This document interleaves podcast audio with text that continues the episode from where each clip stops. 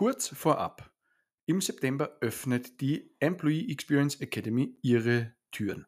In diesem Programm zeige ich HR, Führungskräften und anderen Interessierten mein strukturiertes, methodisches Vorgehen, um in vier schnellen, einfachen Schritten das Setup für Employee Experience Management und Design im eigenen Unternehmen zu implementieren. Sowohl theoretisch, aber vor allem praktisch. Falls dich das grundsätzlich interessiert, dann komm gerne auf die Warteliste. Damit versäumst du nichts und keine Information und erfährst als erstes, wenn es losgeht. Und gleichzeitig sicherst du dir ein Spezialangebot. Hallo, Servus und herzlich willkommen nach der Sommerserie mit einer brandneuen Folge im Employee Experience Podcast Moments That Matter. Mein Name ist Max Lammer und als dein Host freue ich mich natürlich sehr, dass du wieder eingeschaltet hast. In meinem Podcast dreht sich alles, wie du vielleicht schon weißt, um das große, strategisch immer wichtiger werdende Thema Employee Experience und ich versuche hier im Podcast Input, Insights und Inspirationen dazu zu liefern.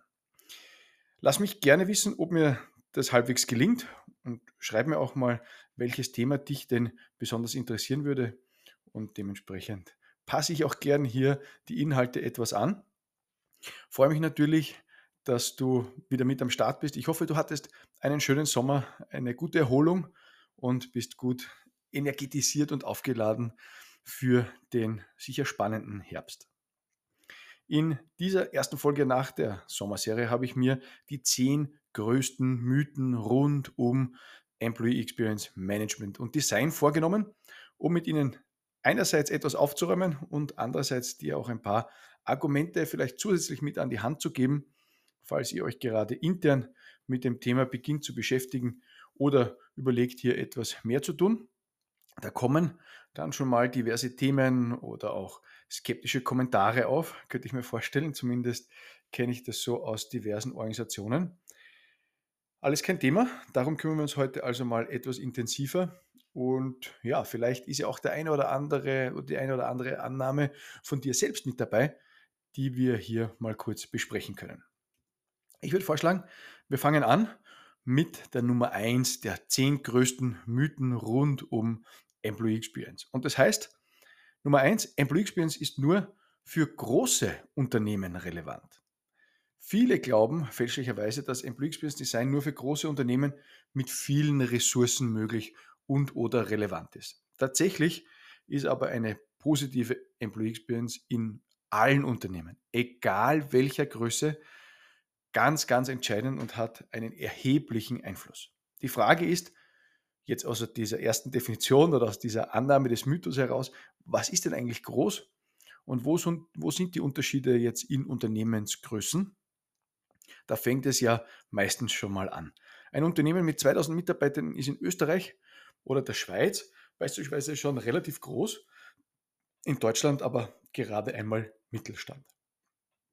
Ein Unternehmen braucht jedenfalls keine tausenden Mitarbeitern, um sich um bessere Employee Experience zu kümmern. Ganz im Gegenteil, gerade kleinere Unternehmen haben einen immensen Vorteil in der Geschwindigkeit der Umsetzung, einfach aufgrund der geringeren Größe. Das ist also ein viel massiverer Vorteil als vielleicht ursprünglich angenommen, denn ein Nachteil.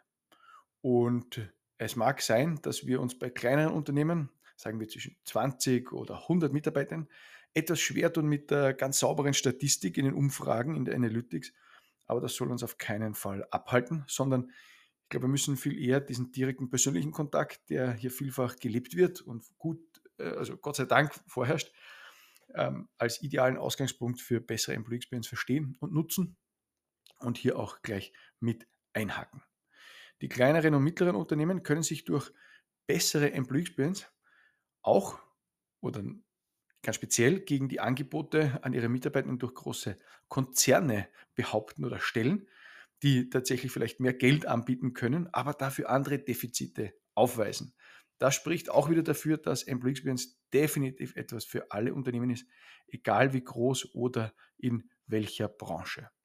Und auch wenn das für dein Unternehmen, ähm, ich weiß natürlich nicht, wie groß oder wie viele Mitarbeiterinnen und Mitarbeiter ihr habt, es macht am Ende in der methodischen Herangehensweise auch keinen Unterschied. Zeige ich dir gerne auch in der Academy, wenn es dich interessiert. Es gibt tatsächlich ein paar Unterschiede, ja, aber im Grund von der Relevanz her auf jeden Fall gar keinen Unterschied. Zweiter Punkt in diesem ersten Mythos, es braucht viele Ressourcen. Nein, auch das ist tatsächlich nicht richtig. Und auch das müssen wir hier, glaube ich, ganz kurz ansprechen. Drehen wir die Frage oder dieses Thema ein bisschen um oder andere Betrachtungsweise darauf. Und natürlich gehen wir auch auf, auf Geld ein. Aber die Frage ist viel eher, was ist der Outcome? Was ist der Ertrag? Was ist der Return on Investment? Das muss man sich, glaube ich, klar vor Augen führen, rechnen. Und da gilt das Gleiche wie gerade zur Größendiskussion. Employee Experience hat in jedem Unternehmen einen massiven Einfluss und Impact, mehr als man annehmen mag. Deswegen haben wir uns ja auch diese KPIs zum Beispiel in dieser Sommerserie angeschaut oder ein paar Folgen davor äh, auch überlegt oder durchgerechnet und besprochen, was denn schlechte Employee Experience tatsächlich ein Unternehmen kostet und dass es natürlich in jedem Unternehmen eine immense Rolle spielt. Klar, es gibt viele Maßnahmen und Aktivitäten ähm, zur Optimierung von Employee Experience. Die allermeisten davon kosten kein oder nur ein wenig Geld und gleichzeitig erzielt man damit aber großen Effekt. Je nachdem, wo eben die tatsächlichen Bedürfnisse deiner jeweiligen Organisation liegen. Richtig ist in dem Punkt oder unter diesem, dieser Annahme, unter diesem Mythos, dass größere Unternehmen tendenziell, wenn sie mehr Mitarbeitende haben, natürlich auch im People-Bereich vielleicht ein bisschen mehr äh, Menschen in Verantwortung haben und sich insofern etwas leichter tun, das Thema zu bearbeiten. Dazu gilt aber auch, wenn das Verständnis zu Employee Experience ganz grundsätzlich passt in der Organisation, vom, vom C-Level, aber insbesondere auch in HR, dann werden sich die Schwerpunkte in der Arbeit, in der Strategie ganz automatisch verschieben und ein, also ein, ein sogenannter Shift stattfinden, gerade was äh, die Ausrichtung oder die, die Strategie ganz generell betrifft.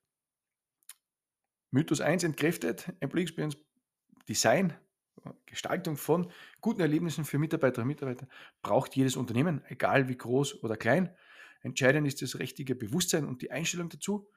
Das gilt tatsächlich für alle Organisationen. Und man kann mit wenig Mitteln viel erreichen. Der ROI bestätigt das in jedem Fall. Mythos Nummer zwei. Employee Experience ist dasselbe wie Mitarbeiterzufriedenheit. Ein häufiger Irrtum besteht darin, Employee Experience mit Mitarbeiterzufriedenheit zum Beispiel gleichzusetzen. Und da sind wir natürlich mitten in einem Thema drinnen, von dem weißt du, dass mich das ähm, ja, ganz oft beschäftigt und, und ähm, mich natürlich äh, ganz besonders interessiert. Und ähm, bin da auch in meiner Haltung oder Meinung durchaus ein bisschen provokant. Insofern, als ich sage, Zufriedenheit ist eine eigene Kategorie, die, um hier das auch im Klartext anzusprechen, relativ irrelevant ist. Warum? Weil wir daraus kaum wirklich Rückschlüsse ziehen können für das Unternehmen, weder in Bezug auf Bindung noch in betriebswirtschaftlicher Hinsicht. Zufriedenheit hat keinen Konnex zu einer finanziellen Aussage fürs Unternehmen. Unzufriedenheit sagt nichts über Bindung aus man kann mit etwas zufrieden sein, ist deswegen aber nicht verbunden oder in unserer Sprache dann emotional committed. Mein Lieblingsbeispiel dazu, vielleicht hast du schon mal gehört von mir, sind die Zahlen von zwei Studien, die zwei Plattformen im Internet zu relativ ähnlicher Zeit durchgeführt haben mit bisschen anderer Fragestellung. Eine davon kam zu dem Schluss, das ist jetzt ein begrenztes Beispiel für Österreich, ähm, aber ich glaube, es zeigt ganz gut den Zusammenhang oder eben nicht Zusammenhang zwischen Zufriedenheit und Bindung. Und zwar in der einen Umfrage haben über 80 Prozent der Österreicherinnen und Österreicher angegeben, mit ihrem Job und Arbeitgeber zufrieden zu sein. Und äh, der Jubel war grenzenlos in den Medien hier im Land. Auf jeden Fall ist es wirklich ähm, in, der, in der Hauptmorgensendung und, und in den Tageszeitungen ähm, ja, eine Jubelmeldung gewesen. Und äh, zwei Wochen später ist eine andere Studie erschienen mit ziemlich ähnlichem Sample, also auch knapp 1500 befragte Menschen, die eben erwerbstätig sind. Ähm, fast gleicher Zeitraum oder exakt gleicher Zeitraum der Erhebung. Nur ein bisschen andere Fragestellung, also nicht nach Zufriedenheit, sondern ähm, zur Bindung zum Unternehmen.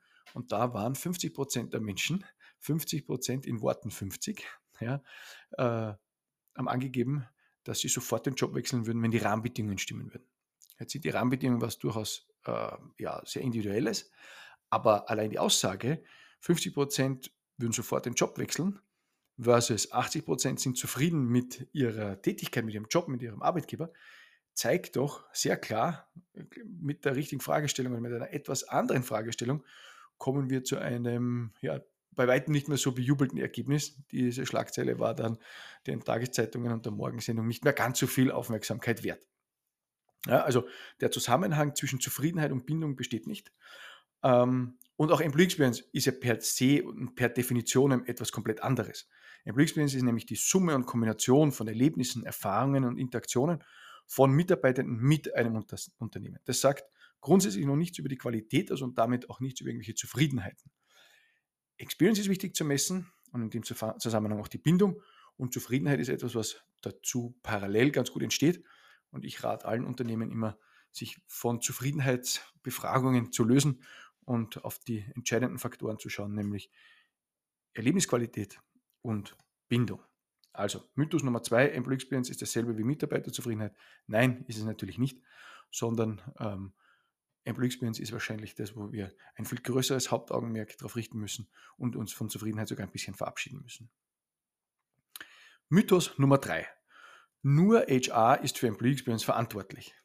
Uje, ja, also ein Mythos besagt, dass HR allein für Gestaltung von Employee Experience verantwortlich ist. Und das ist mit Sicherheit einer der größten, wenn nicht überhaupt der größte Irrtum und der größte Mythos überhaupt, aber mal schön der Reihe nach und sachlich. Ja, HR hat eine ganz entscheidende Rolle und zu der kommen wir auch gleich. Aber, und damit muss ich auch ganz klar diesem Mythos widersprechen, HR ist nicht für Employee Experience allein verantwortlich, schon gar nicht in irgendeiner ähm, allein ausführenden Art und Weise. Ganz im Gegenteil. HR kann nur eine koordinierende Funktion und Rolle zu diesem Thema haben.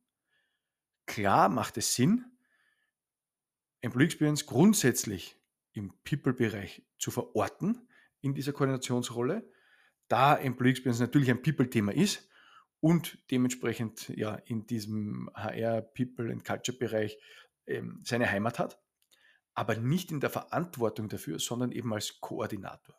Und auch das zurückzukommen, wie ich die Rolle sehe oder beschreiben würde, dann ist HR der Architekt von Employee Experience. Was macht ein Architekt? Architektinnen und Architekten stellen einen Gesamtentwurf für Gebäude auf und die Modernisierung und Sanierung oder Instandhaltung und schätzen auch erwartete Baukosten ab etc. Also Architekten entwerfen, zeichnen, schreiben, kommunizieren und berechnen. Aber er setzt nicht alles selbst um. Architekten koordinieren die Ausführung aber es ist nicht die Baufirma oder der Zulieferer gleichzeitig. Und so gilt es natürlich im übertragenen Sinn auch für HR im Unternehmen. Employee Experience muss von allen mitgetragen und mitgestaltet werden. Von den Führungskräften ganz besonders, dem C-Level, so dringend notwendig und natürlich allen Mitarbeiterinnen und Mitarbeitern. HR hat also eine wichtige, eine zentrale Rolle, aber Employee Experience ist kein reines, wenn ich das überhaupt so sagen muss, oder kein HR-Projekt, Dafür ist es viel zu weitreichend, viel zu strategisch, sondern es ist eine gemeinschaftliche Unternehmensaufgabe, ein Business-Imperativ, wie man, wie, die, wie man im Englischen sagt, ähm, der für die Zukunftsfähigkeit von Firmen ganz, ganz entscheidend ist. Kleiner Sidestep noch dazu, wenn man die Moments at Meta betrachtet, dann stellen wir fest, dass HR für vielleicht 40, maximal 50 Prozent ähm, verantwortlich sein kann, also die wirklich in ihrem Einflussbereich liegen. Der Rest liegt definitiv woanders also kann EX gar kein reines HR-Thema sein. Mythos Nummer 4. Geld ist der Hauptfaktor für eine gute Employee Experience. Uiuiui, ja, nächster, nächstes ganz großes Thema. Es wird oft angenommen, dass eine hohe Bezahlung und materielle Anreize die Employee Experience dominieren. Auch dazu müssen wir, glaube ich, ein bisschen uns unterhalten. Geld in Form von Gehalt, naja, mitnichten. Natürlich bis zu einem gewissen Level bis zu einer gewissen, ähm, bis zu einem gewissen äh, ja, Income spielt Gehalt natürlich eine entscheidende Rolle und ist ganz wesentlich. Aber es ist natürlich bei weitem nicht alles. Schließlich ähm, müssen wir die Wichtigkeit schon absolut uns vor Augen führen. Na, Menschen tauschen ja ihre Lebenszeit gegen Geld, das ist Teil des Deals, aber Employee Experience wird nicht durch mehr Gehalt optimiert. Wenn diese Erlebnisse schlecht sind, dann hilft das meiste Geld nicht. Dann werden Menschen über kurz oder lang, aber tendenziell kürzer, trotzdem gehen. Wir sehen, dass natürlich ein gewisses Gehaltsniveau notwendig ist. Ja, also Maslow'sche Bedürfnispyramide, wenn ich meine Grundbedürfnisse nicht stillen kann, wenn der Hygienefaktor Gehalt nicht stimmt, dann werde ich mir sehr rasch ähm, andere Optionen suchen. Und insofern ist natürlich Gehalt ein Bestandteil von Experience, aber eben nicht alles. Und natürlich decken wir damit auch große Themenblöcke ab, wie Wertschätzung und, und, und, und, und ähnliches. Aber ähm, gute Gehälter zahlen viele andere auch. Ganz einfach, weil sie müssen. Es ist ja kein USP und ähm, auch keine Rechtfertigung mehr für sonst vielleicht schlechte Experience. Nein, im Wettstreit und Mitarbeitende ist Gehalt zwar sicher ein großes Thema, aber wer wegen Geld allein kommt, geht auch wegen Geld und wer in dem Zusammenhang mit dem Gehalt insgesamt keine gute Experience hat, also zum Beispiel Gehaltsverhandlungen etc., das ist noch viel ausschlaggebender als die reine Höhe per se. Und natürlich gibt es die Umfragen, die uns zeigen, warum Menschen wechseln und da spielt Geld sicher eine ganz entscheidende Rolle, aber ob sie bleiben, hängt in den allermeisten Fällen nicht nur rein vom Geld ab. Insofern, Mythos würde ich mal sagen, äh, ja, durchaus hinterfragenswert. Geld ist der Hauptfaktor für eine gute Employee Experience. Nein, natürlich nicht. Es geht um viel, viel mehr. Und ähm, ich bin gespannt, was da zum Beispiel deine Meinung dazu ist. Mythos Nummer 5. Nur Millennials und die Generation Z interessieren sich für Employee Experience. Ein Mythos besteht darin, dass vor allem jüngere Generationen Wert auf Employee Experience legen. Auch das ist ein Riesenirrtum. Gerade diese Behauptung ist aus meiner Sicht einfach schlichtweg falsch und bitte verzeiht es sogar Blödsinn. Ja. Alle Menschen, egal wie alt sie sind, die im Arbeitsleben stehen die, und so weiter, ja, haben im Grunde gleiche Wünsche und Bedürfnisse. Das heißt, die Jüngeren und die Älteren wünschen sich im Grunde sehr, sehr ähnliche, wenn nicht gleiche Dinge. Entscheidend ist die Sozialisation dabei, also das Umfeld, in dem wir unsere meisten Erfahrungen gemacht haben. Das heißt, ähm, früher, vor sagen wir mal 30, 40 Jahren, ähm, war Employee Experience per se weder als Begriff und überhaupt schon nicht in anderen Zusammenhängen gar kein Thema. Und das liegt bis zu einem gewissen Grad, und da bin ich jetzt auch ähm, vielleicht ein bisschen provokant wieder mal in der Betrachtung, es waren einfach genug Mitarbeitende da, man hat sich nicht darum kümmern müssen. Da, waren, da war man froh oder hat man froh sein müssen, äh, einen entsprechenden Job zu haben.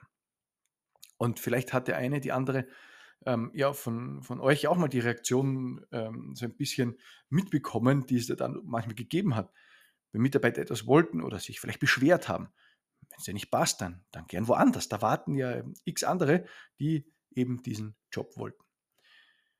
Das ist, was Menschen in einem gewissen Alter erlebt haben und was sie, ja, glaube ich, auch geprägt hat in ihrer Ansicht, in ihrem Verständnis von Arbeit, in ihrer in ihrer Tätigkeit, in ihrem Habitus, in ihrem Verhalten heute, in, ihrer, in ihrem Rollenverständnis, vielleicht als Führungskräfte.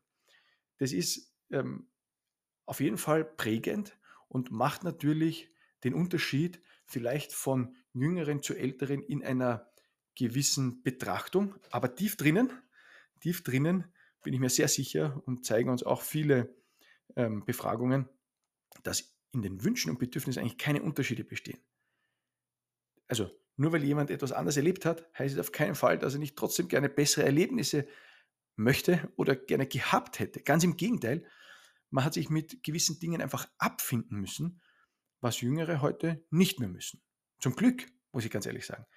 Der Grund dafür liegt aber nicht darin, dass die Jüngeren jetzt da ein viel größeres Augenmerk drauf legen. Nicht nur allein, natürlich hat sich da viel verändert durch Social Media, durch ähm, ähm so wie wir die Welt sehen, was wir alles wissen, als Jüngere oder noch viel Jüngere als ich auch, sondern ähm, es liegt auch ganz stark darin, dass ähm, sie viel weniger sind als die Älteren und, und man sie dringender braucht. Daher kann man auch gewisse Forderungen stellen und Wünsche äußern und man muss sich nicht mehr andersherum ähm, ja, darauf einlassen, was einem vorgegeben wird, sondern hat ein bisschen Gestaltungsspielraum oder Forderungsanspruch. Und ich glaube, dass das gut ist, weil es für alle bedeutet, dass hier an Schrauben gedreht wird, die Ältere vielleicht früher auch schon gerne besser gehabt hätten.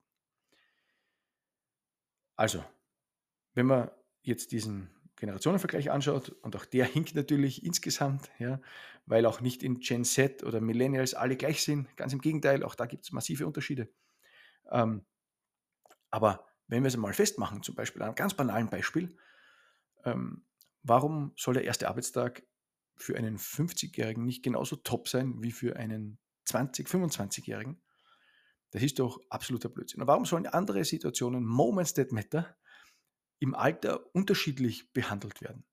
Ja, früher hat man sich vielleicht um das weniger gekümmert, ist viel mehr dem Zufall überlassen worden, hat man vielleicht eine bessere, schlechtere Führungskraft gehabt, wie auch immer. Ne? Also war sehr viel abhängig davon, wie sich Dinge vielleicht einfach aufgrund der Charaktereigenschaften von Menschen entwickelt haben.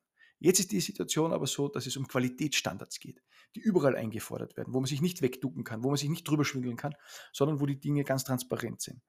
Und ähm, die Jungen haben erstmals die Chance, diese Dinge auch klar zu formulieren und zu artikulieren.